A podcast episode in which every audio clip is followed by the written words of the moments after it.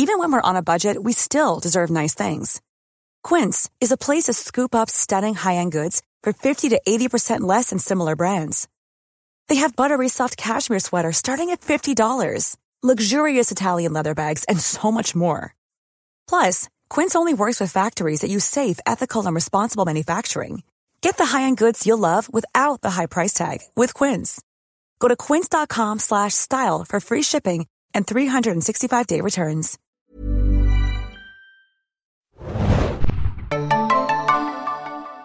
Ahoi, hoi, liebe Serienjunkies da draußen und möge die Macht mit euch sein. Äh, ich bin Adam und wir besprechen heute, wie ihr vielleicht an der Anleitung gemerkt habt, Obi-Wan Kenobi. Mit mir im Studio ist heute Das Hannah. Ich bin ja. heute Bad Cop, sorry.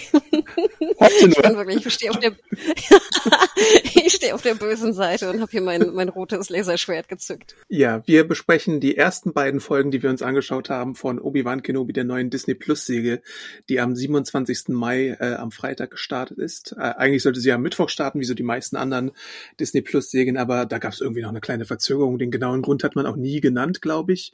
Vielleicht wollte man Star Wars Celebration abwarten. Ich weiß es nicht genau, weil da wurden ja, glaube ich, auch dann am Donnerstag schon die Folgen gezeigt auf so einer Presentation äh, zu der Serie.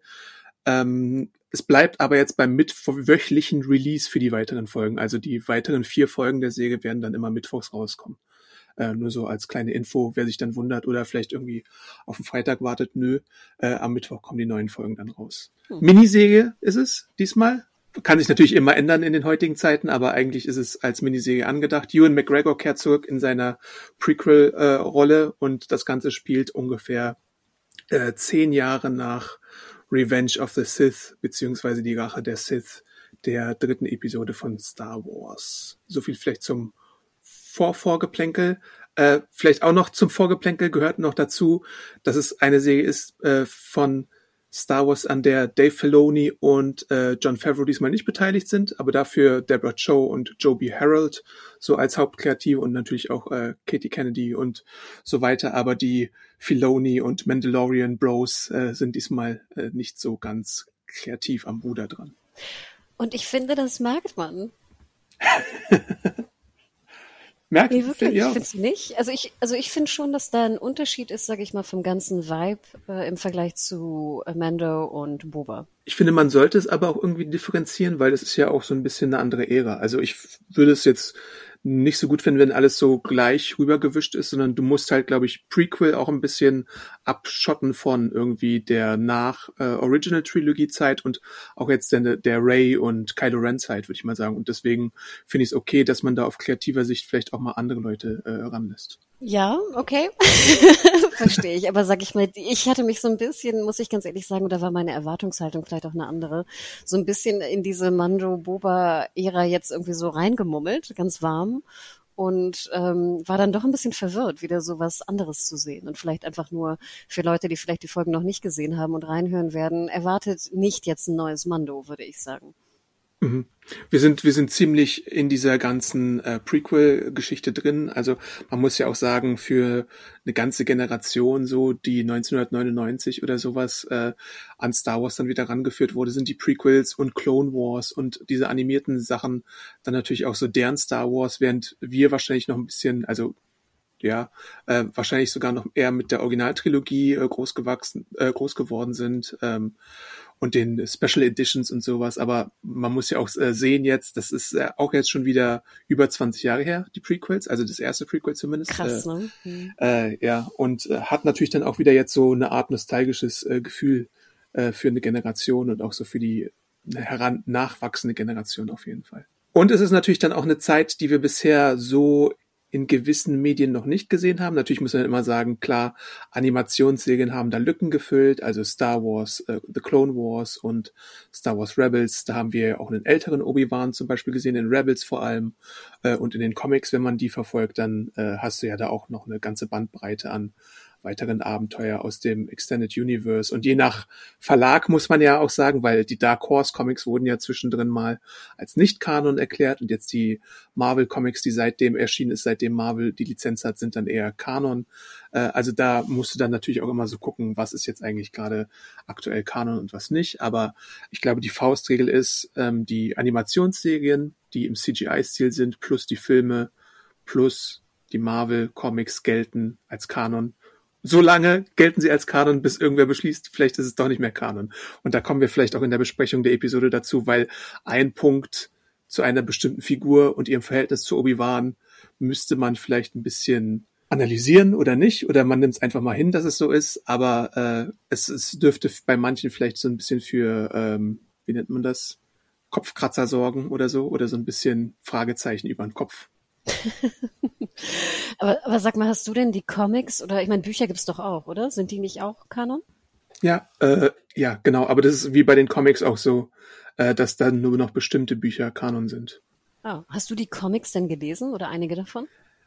Äh, ich sammle die Comics seit äh, sie bei Marvel erscheinen und habe so ein paar einzelne auch mal gehabt, so irgendwie so diese Thrawn-Saga oder so habe ich mir auch mal gekauft. Ähm, habe jetzt noch nicht alle gelesen. Es ist ja auch so, dass man manchmal Sachen kauft und dann nicht so zum Lesen kommt. Ähm, und die Comics, die ich habe, sind halt jetzt alle so diese Marvel-Ära. Äh, und ich glaube, da war Obi-Wan teilweise nur drin. Äh, es ist hauptsächlich auch so die äh, Periode zwischen den beiden späteren Trilogien, also von Episode 6 zu Episode äh, 7 und, und so weiter. Ich wusste wirklich nicht, dass man Comics kauft, aber sie noch nicht liest. Oh, Hanna, äh, das, dann frag mal Comicsammler. Also, wenn du, also genau, für, für Sammelaspekte, klar, aber ich dachte mir so, ich wusste nicht, dass du dann so einen ganzen Batzen da hast, den du jetzt noch lesen wirst. Oder ist es nur Sammelsucht sozusagen? Nee, prinzipiell möchte man die schon lesen, aber es ist halt auch so ein Zeitproblem. Aber ich kann es dir mal anders verdeutlichen. Hast du kein Gaming Pile of Shame? Doch, aber Adam, du kennst mich. Ich bin ja jemand, der Spiele zu Ende spielt und mich das ja, ja fertig macht. Du erinnerst dich an die Fragezeichen, wenn da auf der Karte noch irgendwas offen ist. Ja. Mhm. Aber dann bist du vielleicht eine Ausnahme. Ich glaube, es gibt ganz viele Gamer, die sich dann so in Steam Sales irgendwie was kaufen und das gleiche gibt's auch bei Comics, würde ich einfach sagen. Ich habe auch noch zehn Spiele irgendwo rumstehen, die ich alle noch spielen will und die ich mir irgendwann auch mal in einem Sale gekauft habe, ne, Logo. Ähm, aber ich fand es nur witzig. Ja, ich habe mir es bei Comics nie so vorgestellt, aber du hast natürlich recht. Büchern habe ich es ja auch, bei Serien ja auch, ne? Eben. Serien passiert es auch ganz schnell. Du möchtest irgendwie ganz viel gucken und dann hast du gar nicht die Zeit oder so. Und du fängst was an und dann verlierst du ein bisschen das Interesse, aber denkst dir, irgendwann guckst du es weiter. Bei mir ist es halt auch so, äh, ganz komischer Exkurs hier gerade, aber ist egal, passt. Ähm, äh, bei Comixology gab es ja auch ganz viele Sales, dann hast du dann irgendwie äh, zehn Omnibusse mitgenommen und dann hattest du schon mal schnell irgendwie 100 Comic-Ausgaben angesammelt, die du dann irgendwann mal lesen wirst, wenn du irgendwie Zeit hast. Aber wann hast du die Zeit, ist halt die Frage. Und so passiert es dann auch mit den, mit den Heften und den äh, Trade Paperbacks und so. Ich finde ja immer, und das soll jetzt nicht böse gemeint sein, aber ich denke ja immer, ich stellte mir gerade so diese doch sehr dünnen Comic-Hefte vor. Weißt du, du meintest ja, was sind das? 36 Seiten? 24 Seiten? Was sind das? 22 meistens, wenn es US-Ausgaben sind, ja. Dann denke ich ja immer, wie lange dauert es, die, das zu lesen?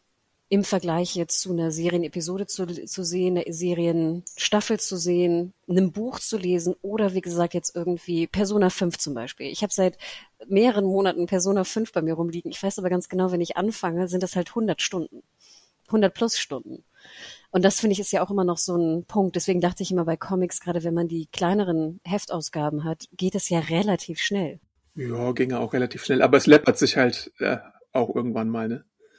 Also ich meine, wenn du, wenn du irgendwie, weiß nicht, 20, 30 Hefte im Monat äh, liest oder Serien liest, dann läppert sich das schnell, wenn du nicht direkt dazu kommst, das zu tun.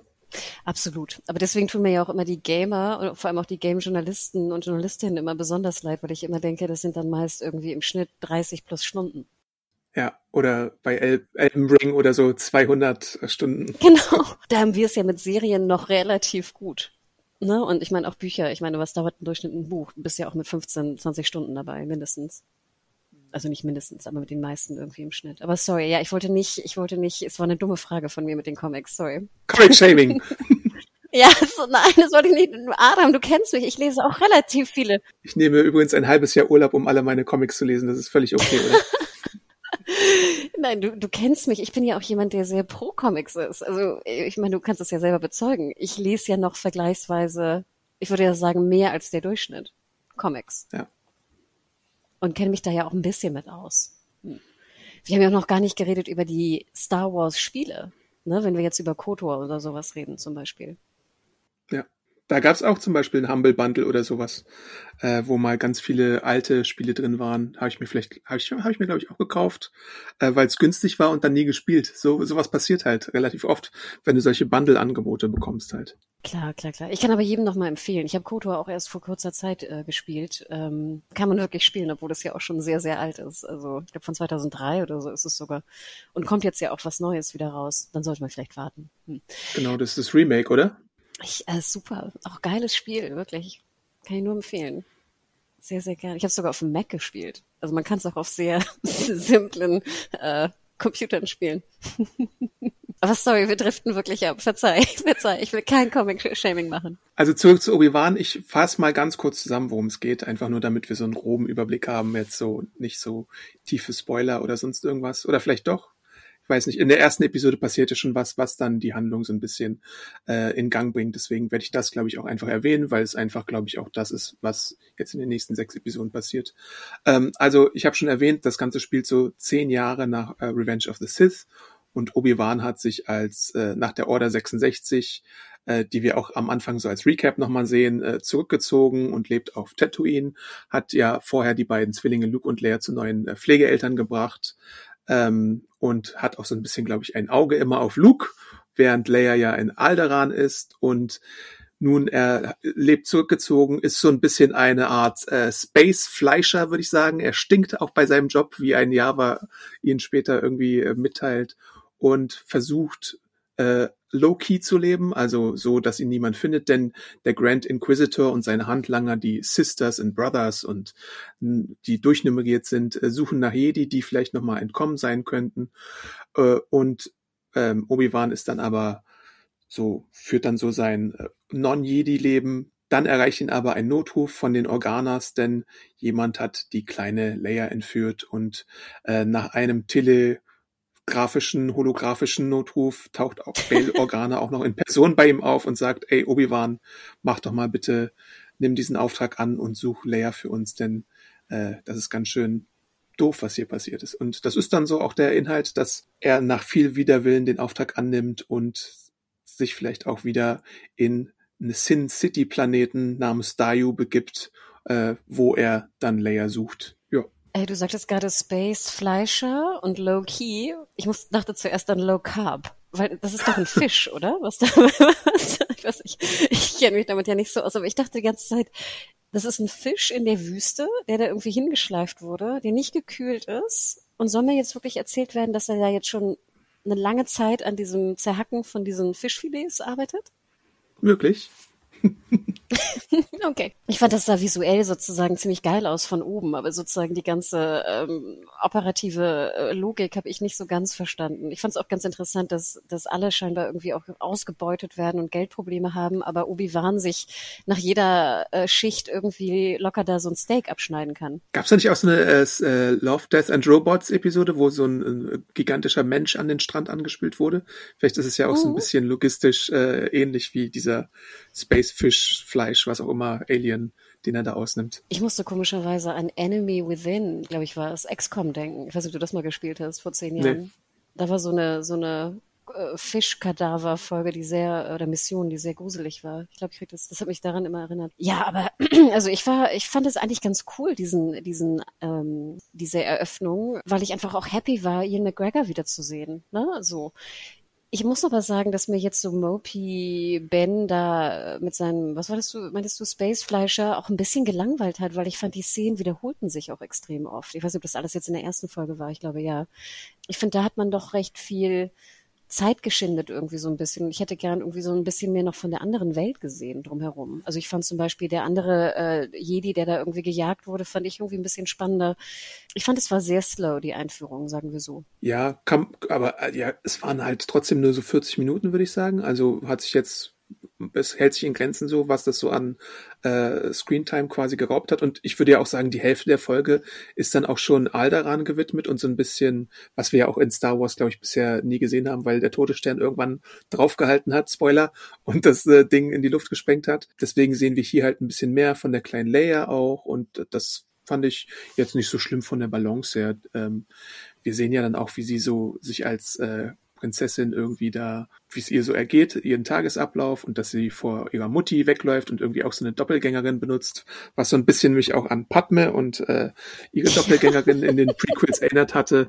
Ja, und dann muss sie halt auch so ein bisschen ihre repräsentativen Pflichten nachgehen, was ja auch so ein bisschen äh, wie, wie andere britische Regentschaften äh, ist oder so. Also das fand ich irgendwie so äh, ganz nett. Klar, ähm, wir haben diesen, diesen äh, Mos Eisley-esken Planeten, glaube ich, auch schon öfter mal gesehen, aber ich fand es jetzt eigentlich gar nicht so schlimm, äh, dass wir den da äh, gesehen haben. Ich hatte vorher mich mit Obi-Wan ja gar nicht so richtig befasst. Ich fand es total niedlich, dass wir jetzt also die junge ähm, äh, Leia Organa da auch sehen. Also ich war überrascht. Ich hatte mich, wie gesagt, sehr wenig damit auseinandergesetzt. Fand es auch ganz niedlich als Idee. Jimmy Smith gucke ich ja immer gerne an. Auch diese Vater-Tochter-Geschichte fand ich unheimlich schön. Ich muss aber sagen, dass so nach der ersten Überraschung und dem, oh, ganz süß, ging sie mir auch wirklich schon relativ schnell auf den Geist. Sorry. oh Gott. da kann die Schauspielerin nicht für. Ähm, da ist dann wahrscheinlich eher das Drehbuch ein bisschen schuld. Ich kann es, glaube ich, nachvollziehen, dass äh, gewisse Entscheidungen, die sie trifft und gewisse Situationen, in die sie verwickelt wird, einen auf den Geist gehen. Also, und das habe ich auch im, bei anderen Kritiken gelesen und gehört schon. Äh, wir sehen ja in der ersten Folge eine kleine Verfolgungsjagd.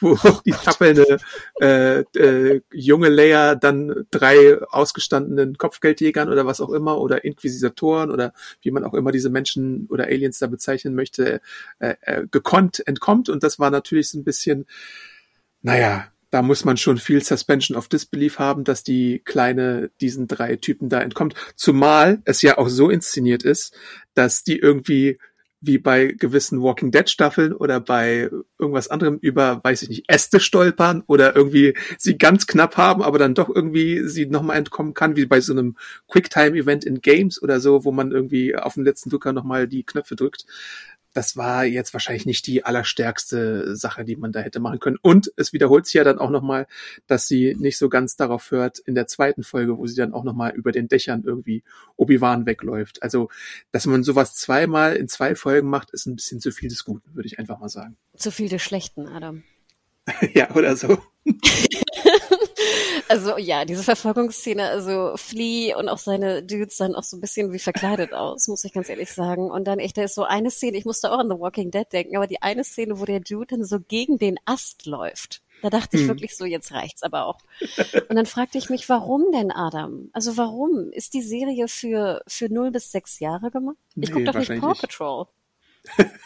Und dann fragte ich mich sozusagen, ja, und dann fragte ich mich, was ist, also ich weiß, dass ich jetzt auch einfach zu alt bin für die Zielgruppe. Ne? Ich gehöre ja zu den alten Star Wars-Fans und gucke mir sozusagen alles noch an und grummel so ein bisschen vor mich hin. Ich weiß, dass ich nicht mehr die Zielgruppe bin, wofür Disney Plus und die Inhalte gemacht sind jetzt im Star Wars-Bereich.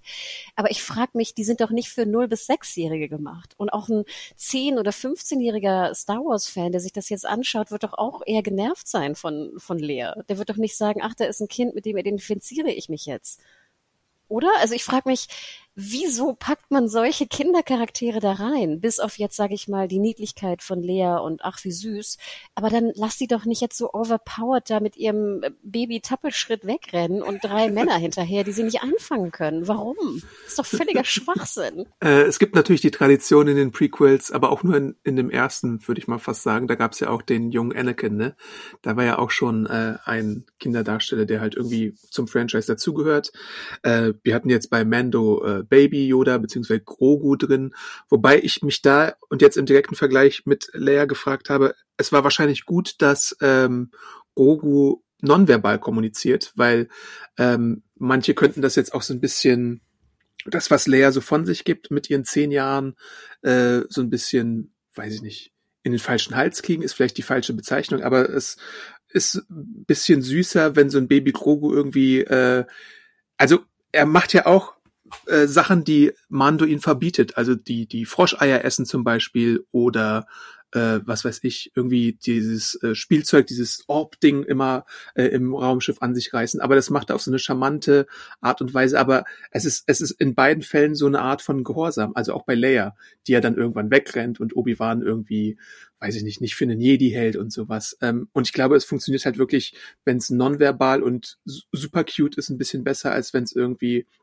eine Zehnjährige ist, der Marke äh, Lisa Simpson oder sowas. Und es ist halt auch so ein bisschen, wir sehen es so, dass es sich widerspricht. Also zum einen wird Lea durchaus als schlaues Kerlchen oder schlaues Mädchen dargestellt mit ihrem äh, kleinen Bot und sowas und die äh, kann dich sehr gut analysieren. Da, also ihren Cousin analysiert sie ja in der einen Szene von wegen, du gibst nur wieder, was dein Vater irgendwie dir vorgibt und hast irgendwie selbst gar keine Meinung. Aber im nächsten Moment, in der zweiten Folge, sieht man sie dann, wie sie irgendwie an jeder Ecke bei dem Bazar irgendwie anhält, sich noch extra Handschuhe nimmt oder irgendwie noch extra essen möchte, obwohl sie weiß, dass sie in Todesgefahr ist. Und diese Balance findet die Serie in den ersten beiden Episoden mit dem Charakter irgendwie nicht so gut, wie es sein sollte wahrscheinlich. Ich glaube, die Balance hat mich gar nicht so gestört. Mich hat vor allem halt diese Actionsequenzen gestört. Also dass jetzt mhm. dieses kleine Mädchen, die auch meiner Meinung nach nicht wie zehn aussieht, aber ich komme aus einer Familie, wo alle irgendwie speziell die Frauen ziemlich groß sind. Deswegen glaube ich, waren wir alle auch mit zehn sehr viel größer als äh,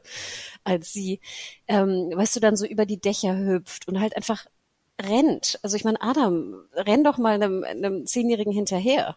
Das ja, ist, und? Das ist, also warum, ja, man ist natürlich sehr viel schneller als eine Zehnjährige. Und es sieht halt, es sah halt immer so aus, als ob die Verfolger, was in diesem Fall ja Männer waren und nachher dann auch Third Sister, halt immer so bewusst langsam laufen, weißt du? Und das fand ich mhm. einfach schade. Also lass es einfach weg, wenn es so, sag ich mal, so holpert in der, in der Darstellung, also in der Action-Darstellung speziell dieser ganze Plot mit dem, dass wir jetzt, also wie gesagt, Leia sehen in Jung und dass sie aufeinandertreffen und sie entführt wird und mit dem Bot und so, das fand ich eigentlich ganz niedlich. Aber ich fand durch diese doch sehr, sehr, sehr, sehr schlechten Actionsequenzen ging sie mir einfach noch viel mehr auf den Geist. Dass Kinder sozusagen ungezogen und frech sein können, finde ich ja sogar richtig. Ich finde es sogar eher nervig, wenn die immer so wohl erzogen und alles tun, was die Erwachsenen sagen, machen. Also da hat es bei mir leider gestört. Und das sie jetzt mit Gogo zu vergleichen, finde ich, ist, ist unmöglich. Also ich finde, da ist Gogo wirklich als was ganz was ganz anderes und eine ganz andere Form von Niedlichkeit als jetzt Lea, die da mit ihrem Bot, obwohl das wirklich ganz niedlich war mit dem Bot. Ich finde ja sowieso auch diese ganzen Bots und Roboter immer niedlich. Aber das war einfach, also wie gesagt, die alte Frage, wen interessiert das? Ich glaube, selbst Kinder finden diesen Charakter doof. Ah, ich finde es ich find's irgendwie ganz spannend, dass wir diese, äh, dass wir diese Beziehung zwischen Obi-Wan und Leia jetzt schon relativ früh äh, präsentiert bekommen haben, aber gleichzeitig ist da halt auch die Gefahr, es ist, es, wenn du dir dann die Originaltrilogie anschaust und dann äh, nennt Leia ihn ja auch meistens nur, also da gibt's ja diese Videobotschaft, diese äh, holographische und da heißt es ja, help me, Obi-Wan Kenobi, you're my only hope und sowas. Und dann siehst du halt, sie, sie denkt in der Trilogie wahrscheinlich immer, dass er Ben heißt, aber wir haben hier schon etabliert, dass Figuren die Jagd auf Ben machen, ihn auch Obi-Wan nennen. Also deswegen hast du da so ein bisschen eine Diskrepanz auch drin. Da musst du irgendwie viele Augen zudrücken, dass das dass, dass, dass alles dann knappt quasi in dem Kanon, der davor etabliert wurde. Also ich nehme es jetzt nicht so äh, eng wie wahrscheinlich andere, aber ich glaube, dass, dass so Hardcore-Nerds sich daran schon äh, stören können. Ist halt so, so ein Ding, da könnte man auch ein bisschen aufmerksamer die Geschichte erzählen, würde ich, glaube ich, mal äh, meinen.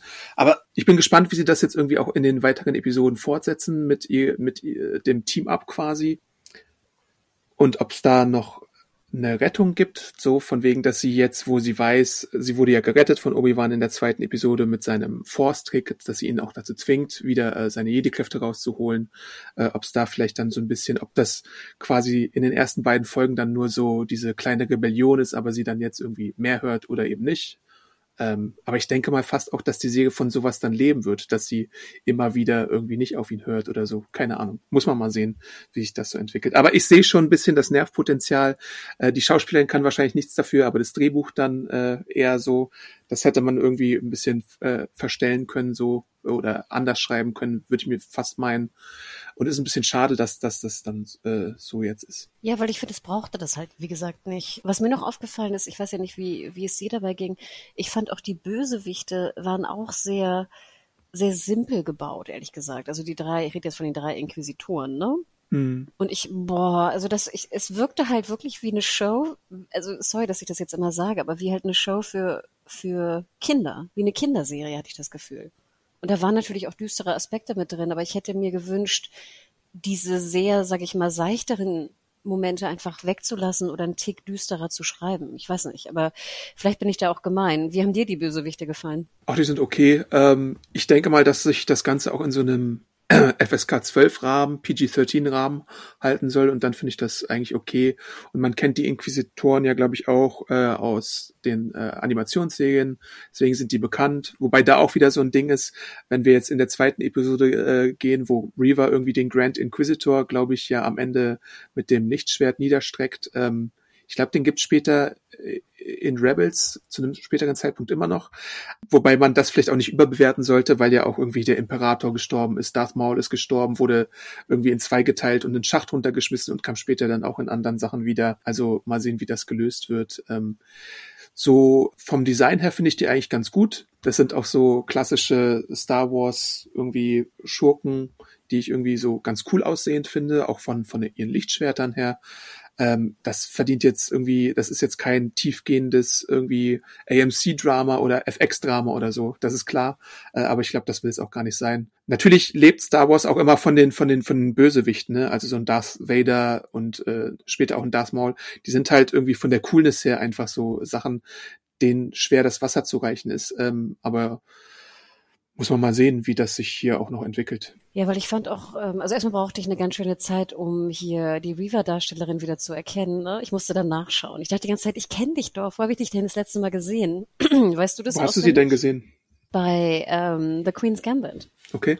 Nee, an, an, an, die, an die ihre Figur in, in Queen's Gambit erinnere ich mich gar nicht, glaube ich. Doch so die Freundin da in dem äh, in dem Waisenhaus und nachher so in den letzten beiden Folgen kommt sie noch mal richtig vor. Ah, okay. Also es ist eine kleinere Rolle, absolut. Aber ich dachte die ganze Zeit, ich kenne dieses Gesicht, woher kenne ich dich denn? Also ich finde, ich finde, es ist eine relativ gute Schauspielerin. Und ich hätte eigentlich gehofft, dass sie ein bisschen mehr zu tun bekommt, als da jetzt irgendwie Batman-artig über die Dächer zu laufen und irgendwie so die böse, die böse Agro-Lady zu spielen, die da immer ihr Lichtschwert knüpft und irgendwie alle umbringen will, so ungefähr. Ähm, ich fand auch ehrlich gesagt, äh, ich, ich, ich rede nachher positiv. Bitte, bitte, bitte hört mir zu. Sorry, dass ich jetzt die, die, den Bad Cop spielen muss. Aber ich fand auch diese Action-Szene auf den Dächern. Ich fand erstmal sah das aus wie so früheres Batman. Und dann fand ich auch diese Parcours-Einlagen, die sie ablegt, sah auch so derbe, so bändermäßig aus. Also das fand ich auch ein bisschen schade, ehrlich gesagt. Hätte ich mir auch ein bisschen mehr erwartet von. Was meinst du mit bändermäßig? Da waren ja so Szenen, wo sie dann so über die Ecke hüpft und so, weißt du?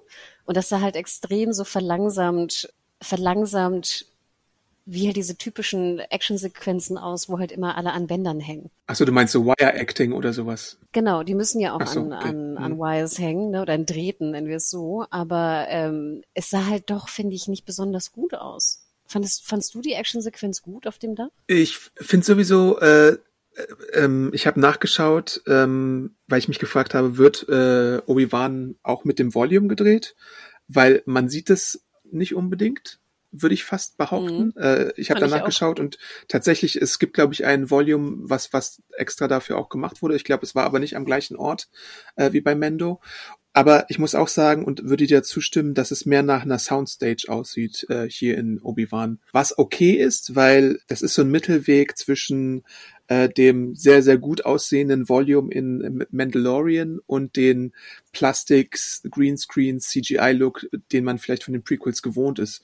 Und es ist zwar nicht irgendwie der allerbeste Look, den man hat, aber ähm, es ist besser, als dass du irgendwie da überall nur so CGI-Kreaturen im Hintergrund hast, die irgendwie rumfloaten wie bei den Prequels. Und deswegen finde ich das okay, wie es gemacht ist. Aber äh, man, man kann schon sehen, dass es teilweise sehr viel mehr so setmäßig aussieht. Und deswegen äh, verstehe ich auch deinen Vergleich mit den alten Batmans. Du meinst dann so wahrscheinlich die Keaton-Batmans, ne? Mhm, genau. Ja, naja. Es sah genau aus wie Keaton Batman, war auch ähnlich beleuchtet sogar. Nee, und ich fragte mich nämlich auch, Adam, ob es nicht auf demselben Volume gedreht wurde, weil es sah, fand ich, auch schon die ersten Szenen, wo er da von seinem Fisch nach Hause fährt, weißt du, mit den anderen Hm. äh, Arbeitern. Das sah nicht so, nicht so brillant sauber aus wie bei den Mando-Szenen, fand ich. Hm. Und das hat mich einfach ein bisschen gewundert, weil ich immer denke, ich meine, die erste Mando-Staffel ist ja von 19, oder? Genau. Ja. ne, wo ich dachte mir so, okay, und Obi-Wan wird ja auch teuer gewesen sein in der Produktion. Also ich habe mal geguckt vorweg, ob ich ein Budget finde. Irgendwo war schon, waren Gerüchte in 2020, dass es auch 25 pro äh, Millionen pro Folge sein soll. Also, ich war so ein bisschen enttäuscht, weil ich glaube, das ist auch, was ich ja bei Mando besonders liebte, und jetzt muss ich es einmal kurz ausholen, war ja diese technische Brillanz, die Liebe zum Detail. Ich hatte das Gefühl, in jeder Szene war irgendwie so was Kleines am Rande, ein kleines verstecktes Ding, ein kleines Geräusch, äh, irgendwas Kleines, Süßes. Und jetzt komme ich eigentlich auf den wichtigsten Punkt. Die Geräuschkulisse und der Score. Und ich fand, das mhm. war sozusagen auch was ganz Besonderes bei Mando, was ich, was mir hier komplett gefehlt hat. Also wenn ihr euch mal die ersten fünf Minuten nochmal anhört, mit Kopfhörern am besten, der Atmoton Ton ist fast nicht existent ich habe das Gefühl, den haben sie irgendwie vergessen. Nachher in der Folge und auch in der zweiten Folge ist er ein bisschen präsenter, aber in den, in den ersten fünf Minuten fehlt fast der Atmoton. Und ich finde immer bei, bei Star Wars oder bei Sci-Fi oder jetzt auch zum Beispiel bei Love, Death and Robots, also bei, bei Animationsserien, ist der Ton, finde ich, ganz, ganz, ganz, ganz wichtig, weil er uns ja auch in diese Welt eintauchen lässt. Deswegen wirkt sie ja wahnsinnig echt. Und wenn der rudimentär nur da ist, wirkt alles sehr viel unechter. Und vielen, glaube ich, wird das gar nicht so bewusst, aber unterbewusst ist das so, weil einfach der, der Ton der Welt fehlt. Und sie haben halt natürlich den, den neuen Score rübergeklatscht und der war auch sehr präsent. Und das fand ich so ein bisschen, ich persönlich einfach mag das nicht so. Ich mochte lieber dieses sehr präzise, der präzise Einsatz von Musik bei, bei Mando und diese Liebe und, und Tonspezialität und natürlich technische Brillanz des Volume. Und deswegen, glaube ich, war ich schon am Anfang gleich so, oh Gott, was ist denn hier passiert in der Produktion? Planning for your next trip? Elevate your travel style with Quince. Quince has all the jet-setting essentials you'll want for your next getaway, like European linen, premium luggage options, buttery soft Italian leather bags, and so much more. And is all priced at 50 to 80% less than similar brands. Plus, Quince only works with factories that use safe and ethical manufacturing practices. Pack your bags with high-quality essentials you'll be wearing for vacations to come with Quince. Go to quince.com slash pack for free shipping and 365-day returns. So. Ja, kann man das verstehen? Das ist auch ein bisschen ironisch, äh, weil ich glaube, John Williams ja involviert ist jetzt bei Obi-Wan. Also haben wir so weiß, ja, klassisches Star Wars-Feeling. Nee, natürlich. Und das kann auch sein, dass viele das ganz toll finden. Aber ich muss auch sagen, ich meine, John Williams, jetzt will ich nicht wieder Altersshaming betreiben oder sowas. Und er hat natürlich die besten Scores der Welt auch geschrieben von, von Indie und Co. Ähm, und Jurassic Park und ich weiß ja nicht, was alles noch. Aber ich mag persönlich halt nicht, wenn du immer nur den Score komplett rüberklatschst. Mhm. Und das, dann kann der Score noch so brillant sein. Und ich fand ihn hier auch ein bisschen öde, muss ich sagen. Ich habe ihn jetzt aber auch nicht im Detail nochmal angehört es war halt kein Vergleich zu dem ungewöhnlichen Score von Mandalorian. Ich meine, als da die ersten Töne erklären, denkst du ja, what the fuck, wo bin ich hier gelandet? Und ich fand, sag ich mal, diesen Mute einfach eine Art von anderer Tonuntermalung drunter zu setzen, jetzt nur was den Score angeht, fand ich ziemlich geil. Und ich glaube, dass, und ich kann verstehen, dass man hier sagt, wir gehen wieder zurück auf, auf Williams, ne? Wie wollen wir so dieses typische, vielleicht auch was du eingangs gesagt hast, wir wollen die Leute da aus den, aus den Prequel-Filmen äh, wieder abholen. Mich hat man damit leider nicht abgeholt. Ich fand es sogar eher ein bisschen langweilig. Und ich hätte es, mir hätte es noch besser gefallen, hätte man dafür den Atmoton nicht den Hintergrund geschoben. Hat man aber. Und das finde ich halt wahnsinnig schade. Speziell bei Star Wars, weil ich die Töne von Star Wars besonders liebe. Ja, du hast schon recht. Ähm, der Mando und auch der Book of Boba Fett Score machen schon einem, mit einem was. Also auch dieses Shanti-mäßige vom Book of Boba Fett fand ich ja persönlich äh, ziemlich nice. Ähm, ho, ho, ho, ho, ho. Und hier, und hier muss ich halt sagen, habe ich es bisher noch nicht im Ohr. Und das finde ich ein bisschen schade auch, weil äh, ein Trailer zur Serie hat ja einfach mit einem der besten John Williams Prequel-Stücke überhaupt Werbung gemacht, nämlich Duel of the Fates. Also der Kampf von Qui-Gon. Genau, das ist ja der Ohrwurm überhaupt, den ich so immer habe, wenn ich an die Prequels denke. Also Qui-Gon versus Darth Maul versus äh, Obi-Wan. Wahrscheinlich wird es auch noch, wenn, wenn Darth Vader noch eine größere Rolle spielen wird in der Serie, äh, auch auch dann noch präsenter sein und vielleicht nochmal ausgegraben werden. Da würde ich ja sehr darauf hoffen. Aber du hast schon recht, nach den ersten zwei Episoden hatte ich wenig im Ohr, was so Score angeht und so äh, von Obi-Wan. Also ich, ich nach, nach, nach so einer Folge äh, Mando denkt man sich ja, hat man das Theme im Kopf und hört es sich auch irgendwie bei Spotify oder sonst irgendwie in einem Musikdienst an. Dieses Verlangen hatte ich jetzt bei Obi-Wan tatsächlich gar nicht. Und dann, Adam, verzichten Sie auch noch auf das Beste überhaupt. Die, die Art ähm, Pieces in der Endcard. Ja, stimmt. Ja. What? Why? Das war doch so schön. Und ich weiß, das finden manche vielleicht total öde und haben da irgendwie, ich weiß nicht, geskippt oder haben ausgemacht oder was auch immer. Aber das sind, und das meine ich mit Liebe insgesamt. Ich fand, ähm, und zurück auf äh, hier Filoni und ähm, Dingsbums, ist der andere? Favreau. Ähm, diese, diese Liebe fürs Detail in jeder Szene, in jedem kleinen, weißt du, in jedem kleinen Ton, in jedem kleinen hm.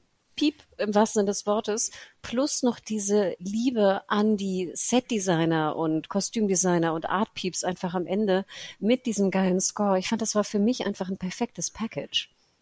Ja, stimmt.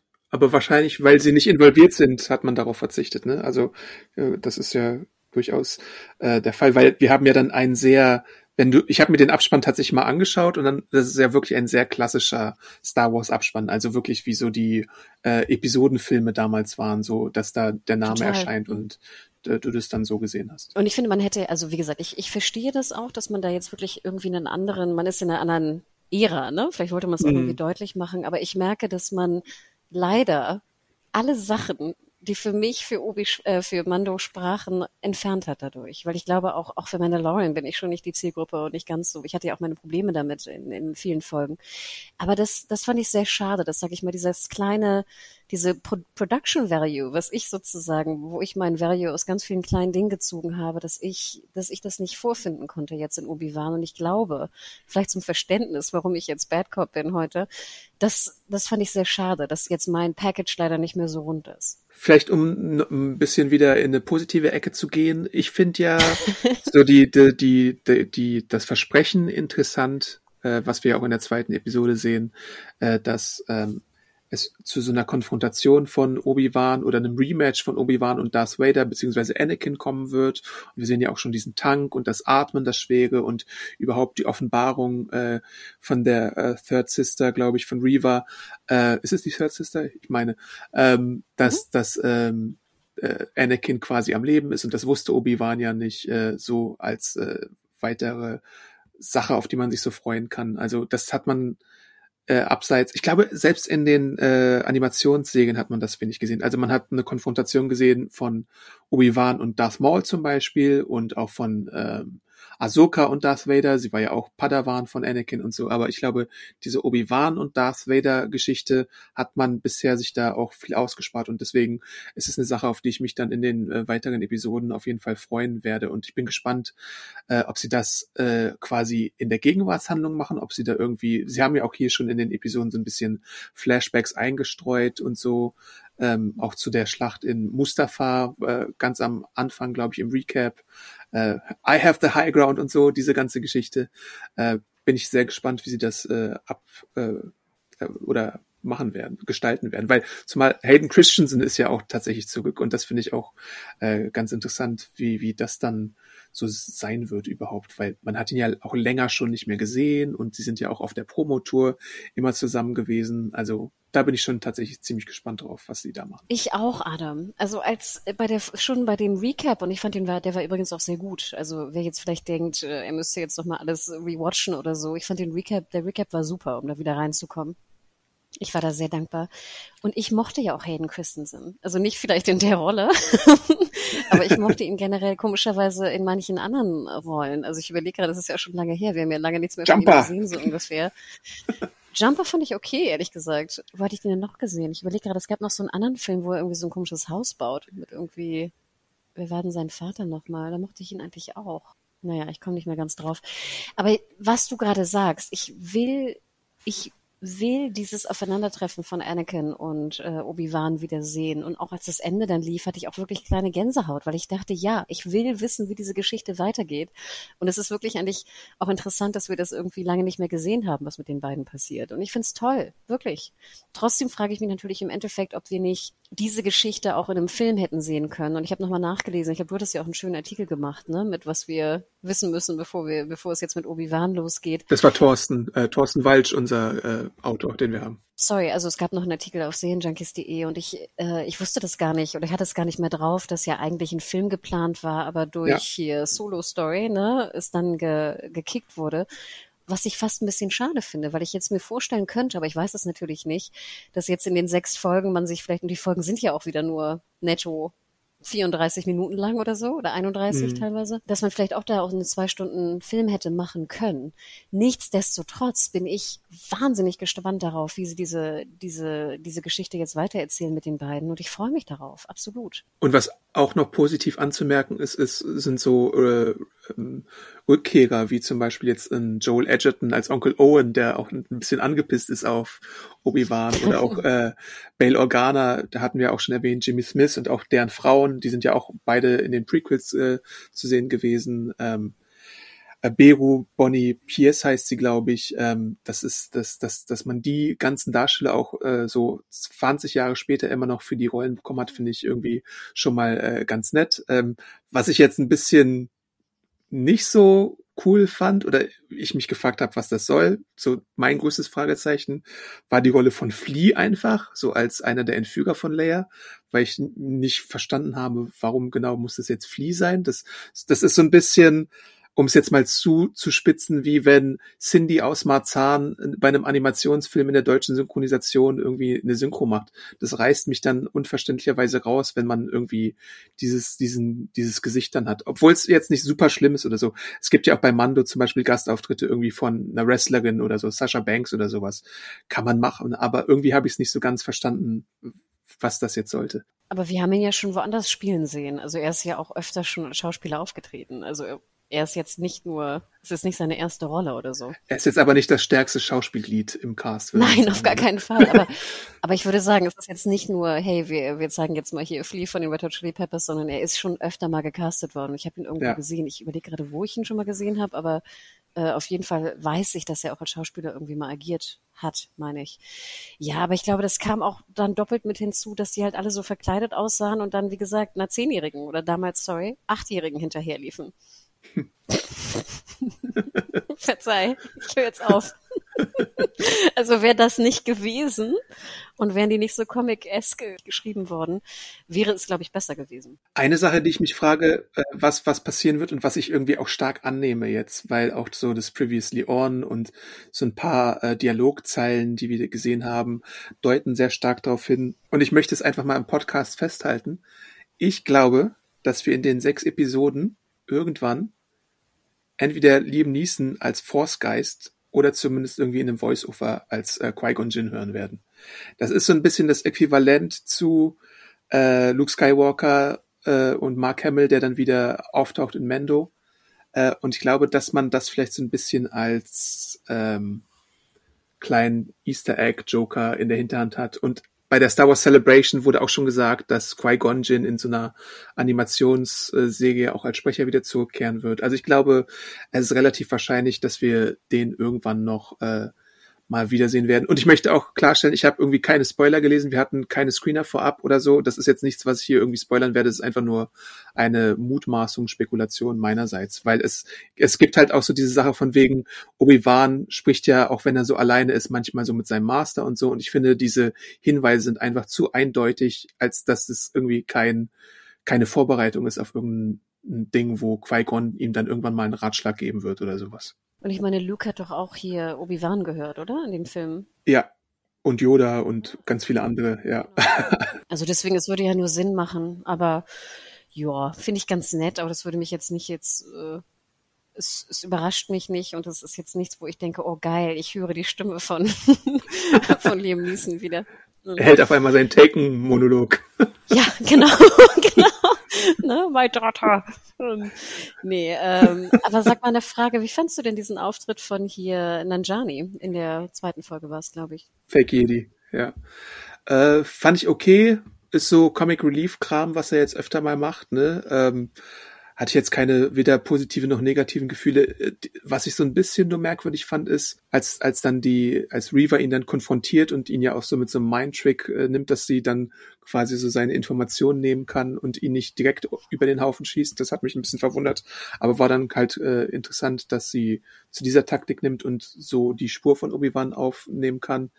Und insgesamt ihre Ambition frage ich mich ja auch, wo das hingehen soll und was, was so ihr ganzes Ding ist. Da habe ich auch gar keinen Hintergrundwissen, äh, ob sie irgendwie Grand Inquisitor werden möchte jetzt nach ihrer äh, Aktion da oder warum genau sie es so auf Obi-Wan abgesehen hat. Das finde ich schon auch noch eine interessante Frage für ihren Charakter. Aber Nanjani so als Comic Relief, ja, kann man mal machen. Warum nicht? Ich finde es nur ein bisschen merkwürdig, weißt du, wir sehen vorher irgendwie, wie krass Jedis irgendwie gejagt werden in dieser Welt. Wir sehen, wie sie aufgehängt werden, mhm. ne? Und es ist irgendwie das Schlimmste. Alle hier, ja. er ver vergräbt irgendwie sein Jedi-Schwert und äh, sein und alles ist irgendwie ganz man muss sich wirklich bedeckt halten, wenn du ein Jedi bist.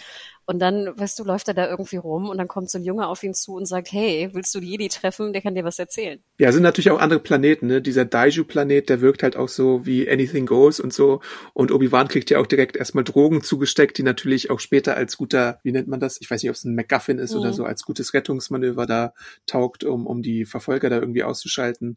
Ja, kann man, kann man irgendwie machen. Ja, das fand ich einfach nur so ein bisschen schade, weil ich ja immer denke, ich finde die Welt, wo Jedis gejagt werden, kann ich mir vorstellen. Aber dann schwupp bist du auf einer anderen Welt, wo alles irgendwie so, ja, komm, da hinten kannst du mit einem Jedi sprechen, der wird dir was erzählen. Das fand ich einfach ein ja. bisschen, ein bisschen schade. Ich fand sowieso, der Planet erinnerte mich sehr so an so einen, so einen Blade Runner Planeten. Ja. Ian McGregor erinnerte mich auch in dem, in dem Regencape sehr an Why the Last Man mit der Gasmaske. dieser, dieser Daiju-Planet erinnert mich auch an diesen, äh, es, es gibt bei The Falcon and the Winter Soldier und im Marvel-Universum gibt's ja auch Madripur, heißt glaube ich so. Ja, so als als äh, Land, wo irgendwie alles erlaubt ist, wo auch Sharon Carter zum Beispiel äh, da war und Power Broker und hast du nicht gesehen. Äh, an, an diese ganze Geschichte erinnert mich das. Ich glaube, bei Shang-Chi gab es da auch so eine kleine Anspielung dazu, so in diese dubiose Richtung, wo irgendwie alles äh, erlaubt ist, wo irgendwie Drogen an der Tagesordnung sind, wo du wahrscheinlich irgendwie weiß ich nicht, Fake-Lichtschwerter bekommen könntest, wenn du wolltest. Also so, dass, dass das so äh, als Underground äh, in Star Wars etabliert wird, fand ich schon okay. Ja, ich finde es nur immer so niedlich, wenn wir dann bei Star Wars sind, für jetzt meiner Meinung nach 0 bis 6-Jährige, dann sieht es halt ein bisschen düster aus. Aber das ist ja nicht, das wirkt ja nicht wie ein echter, sage ich mal, jetzt Drogen- und Prostitutionsplanet oder so.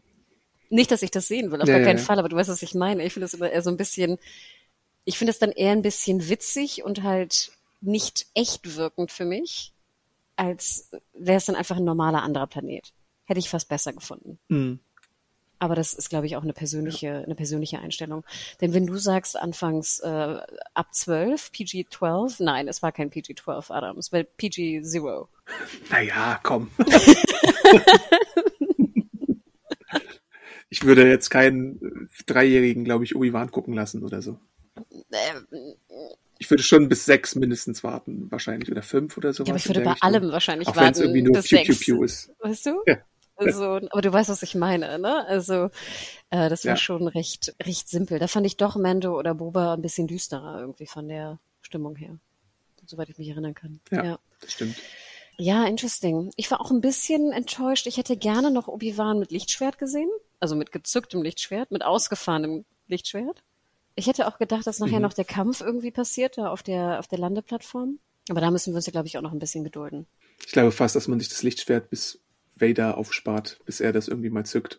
Und das finde ich eigentlich auch ganz gut so. Also so, man muss ja das, es gab mal eine Zeit, da hat, hat nicht jeder bei jedem Scheiß irgendwie ein Lichtschwert gezogen, sondern man hat es zu einem besonderen Moment gemacht.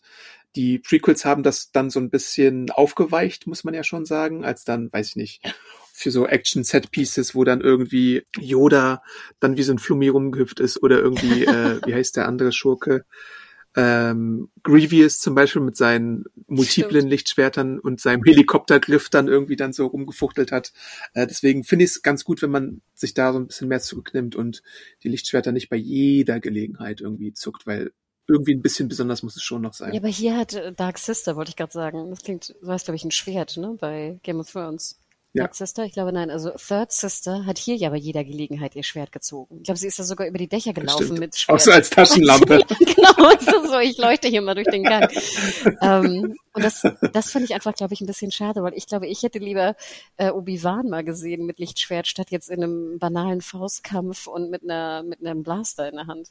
Was ich mich halt auch frage, äh, Obi-Wan ist da jetzt auf diesem Planeten, ne? Und äh, es gibt so einen Verahndungsbefehl äh, und sowas und ich glaube, der halbe Planet weiß, aha, das ist Obi-Wan und sowas und äh, dann spricht sich da nicht irgendwann auch halt rum über so Space Bushfunk, dass da vielleicht ein Jedi oder ein besonderer Jedi äh, rumlaufen könnte. Das so, sowas frage ich mich ja dann manchmal, weil ich meine jetzt auch wenn er die Koordinaten von dem Charakter von Kumal Nanjani äh, bekommt, äh, wo er dann hingehen kann, eilt dann ihm dein, sein Ruf nicht voraus oder kann er dann wieder untertauchen?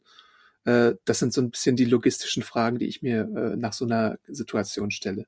Und zumal auch die Inquisitor Inquisitoren ihm ja jetzt auf den Fersen sein sollten, wahrscheinlich. Ja, und noch ein paar Kopfgeldjäger wahrscheinlich, oder? Die wurden ja auch schon informiert, ja. so John Wick-mäßig. Ähm, ja. ja, stimmt. Excommunicado. genau, genau. Ach, ich weiß nicht. Hm. Also ich muss, ich muss weiterhin sagen, also auch wenn ich jetzt sehr, sehr kritisch war und bitte, bitte, bitte verzeiht mir das, bin ich trotzdem auf Mittwoch gespannt, denn ich möchte dieses Zusammentreffen zwischen Anakin und Obi-Wan sehen. Ich hoffe weiterhin, dass die kleine, sorry, Leia nicht mehr so viel Screentime bekommt, muss ich ganz ehrlich gestehen, oder andere Screentime reicht mir ja auch. Zumindest, dass wir jetzt nicht so Benny Hill Verfolgungsjagden äh, weiterhin sehen werden. Also das, das tut einfach wirklich weh. Das schmerzt, das schmerzt bei mir wirklich. Ähm, aber sonst ähm, fand ich es okay. Also ich weiß nicht, du hast, glaube ich, vier Sterne gegeben, das hätte ich, glaube ich, nicht gegeben. Das war wieder Thorsten. Ach, sorry, Adam, verzeih. Thorsten hat vier Sterne gegeben. Ich glaube, ich hätte, wäre nicht so hoch gegangen. Ich glaube, bei mir hätten es auch drei, dreieinhalb getan, aber bin ich gespannt weiterhin und werde dranbleiben? Ja, absolut. Und wenn das die Serie schafft, ist es schon mal sehr, sehr positiv. Ja, ich bin da auch, glaube ich, so eher bei dir. Ähm, ich, diese Verfolgungsjagd ist halt so wirklich schwer zu verzeihen, beziehungsweise so hinzunehmen. Es ist irgendwo süß, aber es ist halt irgendwo auch wirklich, äh, da fragst du dich halt echt, okay. Warum, Adam? War da wirklich kein Mensch in diesem ganzen Team, der sagte oder die sagte so, sag mal, wollen wir das wirklich machen? Glaubt ihr nicht, dass da irgendwie jeder Mensch über zehn Jahre mit den Augen rollt? irgendwie ist es ja süß, aber irgendwie ist es auch sehr äh, lächerlich, was da abgeliefert wurde. Naja. Bitte? Aber ich bin auch gespannt, wie es weitergeht. Äh, ich ich freue mich auf jeden Fall. Irgendwie muss ja eine Konfrontation auch mit Reaver bestimmt irgendwann mal folgen, eine Konfrontation mit Darth Vader äh, und überhaupt Rematch und sowas. Äh, wir wissen ja durch äh, Rebels, dass Obi-Wan und, und überhaupt durch die Original-Trilogie, dass Obi-Wan aus dieser ganzen Sache lebend davon kommen muss. Also Spoiler, ne? Also da hat man sich irgendwie, das wissen wir ja alles so. Äh, aber das drumherum ist, kann man natürlich trotzdem irgendwie relativ spannend gestalten. Und irgendwann werden wahrscheinlich jegliche Lücken in den äh, ganzen Star Wars-Trilogien äh, gefüllt sein. Von Rogue One bis irgendwie Obi-Wan bis, weiß nicht, irgendwann muss ja auch nochmal die Lücke genauer geschlossen werden zwischen Episode 6 und 7 mit den ganzen Skywalkers und so. Äh, mal sehen, was, was da alles noch auf uns zukommt. Aber Adam, kurze Frage, apropos Lücken. Ich finde ja, das Star Wars-Universum bietet so viel Raum für Geschichten. Ich brauche gar nicht eine Lückenstopferei. Erzähl mir doch eine andere Geschichte. Mhm. Ich habe zum Beispiel jetzt ja irgendwann war ich doch bei Bada Binge und musste Visions gucken, ne? Jetzt bei irgendwie Best of. Und Visions dachte ich auch, so hat mich gar nicht so sehr interessiert. Ich habe die die kurzen Folgen dann einfach mal durchgeballert, kann ich auch jedem mal empfehlen. Nicht alles fand ich gut, aber da waren ja ganz ganz viele Geschichten, die einfach nur Geschichten waren aus dem Universum. Und ich dachte mir da auch so, ich finde es sogar sehr viel besser, wenn nicht irgendwelche Lücken gestopft werden, wo wir wissen, der muss überleben und der kommt nochmal im Sequel dran und sowas, sondern erzähl mir einfach eine geil geschriebene Geschichte aus dem Star Wars-Universum mit gerne neuen Charakteren. Äh, ja, ich glaube, das ist jetzt gerade die aktuelle Taktik. 18. die aktuelle Liebe. Taktik bei Disney Plus, was so, was so Star Wars-Serien angeht. Ähm, wobei Mando da ja auch noch eine Sonderposition hat, äh, so, weil das ja prinzipiell schon ein neuer Charakter ist, der aber auch auf alte Sachen trifft. Äh, ich glaube, es ist wie auch bei dem MCU so, dass du erstmal das Bekannte nimmst und dann später halt was Neues hinzufügst, wie jetzt auch irgendwie Moon Knight oder She-Hulk oder Miss Marvel und so. Und bei Marvel werden sie das auch machen, äh, bei Star Wars werden sie es auch machen. Und ich glaube auch bei den Filmen, so wie ich das bei der Star Wars Celebration jetzt verstanden habe, der Taika Waititi-Film zum Beispiel, der wird ja, glaube ich, dann auch eine andere Ära bestreiten. Und dann hast du natürlich auch so High Republic-Ära, was dann vor die Prequels noch äh, geht, wo jetzt so eine Preschooler-Serie kommen wird und du hast noch so ein paar andere Sachen. Also ich denke mal, die Mischung wird es da schon noch geben. Es wird aber erstmal am Anfang dauern, weil du ja erstmal auch eine Zuschauerbindung äh, für Disney Plus generieren musst. Und deswegen ist diese Lückenfüllerei ein bisschen äh, notwendig, aber irgendwann wird es, glaube ich, auch hoffentlich ein paar Fortsetzungen geben. Weil es ist ja immer, das haben wir auch bei Moonlight gesehen, es ist immer auch ein bisschen schwieriger, was komplett Neues zu etablieren, als dich auf alte Kamellen quasi äh, zu konzentrieren. Und deswegen. Und das verstehe ich auch. Ja. Aber bei Moonlight, also gut, ich meine, wir haben lang genug über Moonlight geredet, ne? Aber ich denke, wäre jetzt die erste Folge super interesting und super geil gewesen, wäre jeder jetzt auch im Moonlight-Fieber. Mhm. Und ich denke, bei Marvel ist es ich ja noch mal gestern äh, halt bei Marvel, ich einmal kurz aussprechen, bei Ja. Marvel ist es ja noch ein bisschen was anderes, weil ja der Charakter noch so im Mittelpunkt steht bei den Superhelden. Aber hier bei Star Wars, nimm den Jedi. Jeder kann ja mit dem Jedi was anfangen. Das ist ja wie, als wäre es derselbe Superheld, nur halt nicht derselbe, weißt du, nicht derselbe Typ. Also es wäre ja noch ein Ja. bisschen einfacher, würde ich sogar sagen, bei Star Wars als bei Marvel, wo du dann komplett einfach in eine andere Superheldengeschichte mit anderen Kräften und anderen Bohai gehst. Ich habe gestern halt ein bisschen äh, ja das das Making of zu Moon Knight gesehen und habe seitdem ein bisschen mehr Respekt für die Craft hinter der Serie, aber es ändert halt auch nichts daran, dass es inhaltlich ein paar Schwächen gab, die mir nicht so gefallen haben, aber so man merkt bei solchen Making-ofs von den Disney-Produktionen manchmal, dass man teilweise ein bisschen fehleinschätzt, was handgemacht war und was nicht. Das habe ich auch schon öfter mal so äh, gesehen, auch so bei den äh, neueren Star Wars-Filmen zum Beispiel. Also so die JJ-Ära, da ist schon oftmals mehr handgemacht, als man vielleicht so durch so ein Bias vermuten würde oder so ein Bias, den man hat, weil man denkt, ach, das ist sowieso alles am Computer entstanden. Äh, aber zum Beispiel auch bei Moon Knight so große Sets wurden da zum Beispiel äh, aufgebaut und das finde ich dann verdient schon so ein bisschen auf jeden Fall handwerklichen äh, Respekt. Aber hast schon recht, äh, Schwächen sind da immer noch äh, in beiden Fällen da, die man halt irgendwie dann schwer ausbügeln kann, wenn einmal schon der Ersteindruck irgendwie äh, schlecht oder mittelprächtig irgendwie ist. Und ich denke, wenn du einen Jedi siehst mit einem Laserschwert, da geht doch jedem das Herz auf. Ja. Oder? Da ist es doch eigentlich fast egal, welcher Jedi das ist, weil ich meine, so charakterlich, äh, so viel wissen wir ja auch nicht über die. Also jetzt klar über Luke und, und, und Anakin und äh, auch, aber jetzt aber auch über Obi-Wan. So viel wissen wir doch eigentlich gar nicht über Obi-Wan. Oder über Qui-Gon. Zum Beispiel. ne? Und klar, ich meine, ich habe die Filme, das ist auch schon ziemlich lange her. Ich habe die, glaube ich, auch nur ein oder zwei Mal gesehen, ne? Da die, die, also eins, zwei und drei. Ähm, vielleicht müsste ich mir das nochmal antun, aber ich, ich, äh, ich habe da kaum Erinnerungen mehr dran. Aber jetzt bei Visions zum Beispiel, wenn du so eine Folge siehst, wo einfach nur irgendwie, da ist so eine Folge, die auch gar nicht so gut ist, aber es ist eine Folge, wo halt irgendwie so ein irgendein ein Jedi ähm, Dude mit seinem Padawan irgendwie, ich habe mit so einem Raumschiff irgendwie abstürzt oder sowas. Du hast sofort Zugang dazu und findest es sofort interessant, was die da tun. Und das war ja auch in den Games so. In den Games Ja. haben wir ja ganz oft auch Charaktere gespielt, die gar nichts mit dem größeren Universum oder wenig mit dem größeren Universum zu tun hatten. Interesting. Aber du, es ist eigentlich ganz interessant, ne, dass sie jetzt so die, die, sag ich mal, Marvel-Superheldenkeule erst richtig ausfahren, ne, bei Disney gefühlt. Ja. Aber finde ich ja ganz interessant. Was sagst du? Dreieinhalb Sterne hättest du gegeben oder was hättest du gegeben? Ja, so in dem Dreh würde ich wahrscheinlich auch gehen. Äh, dreieinhalb wäre schon so ungefähr das, ja. Weil es ist ja, es ist ja schon irgendwie, äh, Ewan McGregor ist schon ein guter Typ und ich glaube, wegen dem guckt man das hau hauptsächlich auch oder die meisten auch hauptsächlich und alles, was dazu kommt, ist irgendwie ein bisschen nostalgischer Bonus und vielleicht nochmal so, äh, so eine Befriedigung von so einem Prequel-Itch und deswegen ist das äh, okay. Plus, wenn jetzt Darth Vader irgendwie nochmal dazu kommt und vielleicht auch nur eine halb so gute Szene bekommt, irgendwo wie in Rogue One oder so, dann äh, reicht das, glaube ich, auch für manche schon, um irgendwie glücklich zu sein mit der Star Wars Portion, die man da bekommt. Es sind sechs Folgen, ne? Wie gesagt, also netto sind die alle unter 40, meine ich. Also zumindest jetzt die ersten beiden waren 31 und 34, glaube ich, oder irgendwie so. Und du hast recht, diesen, diesen Itch befriedigt es auf jeden Fall. Ja, absolut. Na coolio, Adam. Dann bin ich gespannt, wie jetzt äh, diese Woche vielleicht ja noch die dritte Staffel von The Boys ankommt ab 18. Ob das einen anderen Itch irgendwie ähm, ja, stimulieren kann. Herogasm. Ich bin sehr gespannt, muss ich ganz ehrlich sagen. Also, vielleicht ist das auch mehr mein Edge, weißt du? Kann ja auch einfach gut sein. Vielleicht muss ich einfach Ich wirklich. glaube schon. Muss man, muss man ja sehen. Also ich meine, äh, du bist so ein bisschen Boys-Fan, du bist so ein bisschen Invincible-Fan. Das ist ja auch alles so ein bisschen tatsächlich eher so dann die äh, R-Rated-Sache, wo die Sachen, die in letzter Zeit so herausgekommen sind, glaube ich, ein bisschen besser gefallen haben. Ich finde beides okay. Beides hat so seine Berechtigung. Ähm, aber ich muss sagen, dass manchmal habe ich halt auch so ein bisschen mein Problem, wenn es eine gewohnte Sache ist, die dann R-Rating bekommt. Also zum Beispiel, ich hatte am Anfang ja mit der Zeichentrickserie Harley Quinn so meine Probleme, weil die da halt wirklich sehr viel äh, das F-Wort benutzt haben. Jedes zweite Wort war irgendwie Fuck und hast du nicht gesehen.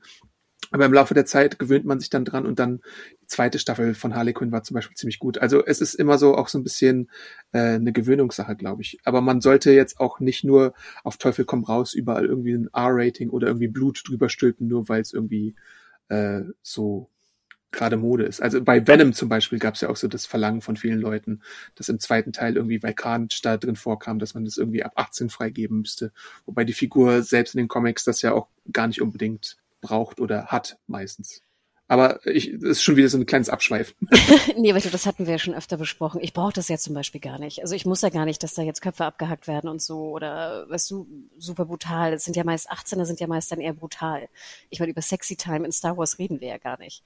Und ich brauche diese, diese Brutalität ja gar nicht. Ähm, trotzdem wäre mir halt einfach, sag ich mal, eine erwachsenere Herangehensweise oder eine Produktion für eine erwachsenere Zielgruppe dann doch manchmal lieber, speziell wenn ich jetzt halt irgendwie eine Zehnjährige sehe, die vor drei Männern wegläuft. Sorry. Ja, aber dann schreibt uns doch gerne auch an podcast.serienjunkies.de, wie euch Obi-Wan die ersten beiden Folgen gefallen haben. Oder schreibt uns natürlich bei Twitter und Co. Adam, wo kann man das bei dir machen? Genau, ich bin auch so Art bei Twitter und Instagram. Und Hanna, wo findet man dich dort? Ich bin at Hannah Huge bei Twitter und at MediaHore bei äh, Instagram. Also wenn ihr da äh, etwas berichten wollt, immer gerne rüber damit. Ich bin auch gespannt, wird es wieder so schöne Fanart geben oder so? Bestimmt, oder? Ich habe mich damit gar nicht so viel auseinandergesetzt in letzter Zeit. Weil bei Mando gab es echt schöne Sachen. Also Poster gibt's auf jeden Fall äh, relativ viele und ich glaube, bei Disney Plus hat man sich auch so ein bisschen ähm, zum Motto gemacht, dass man wöchentlich irgendwie ein neues Poster raushaut und ich glaube, ähm, das, das gibt's hier bei äh, Obi-Wan auch.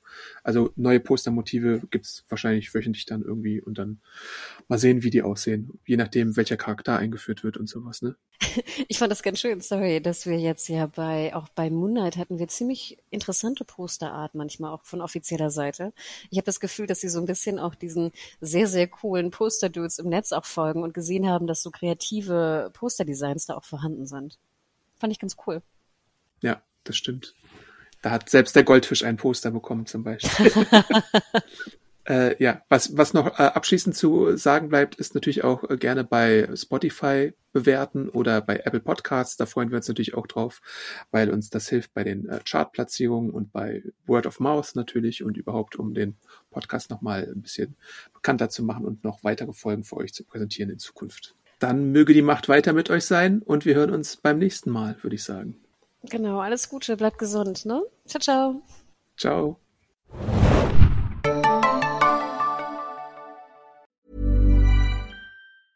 A lot can happen in the next three years. Like a chatbot may be your new best friend.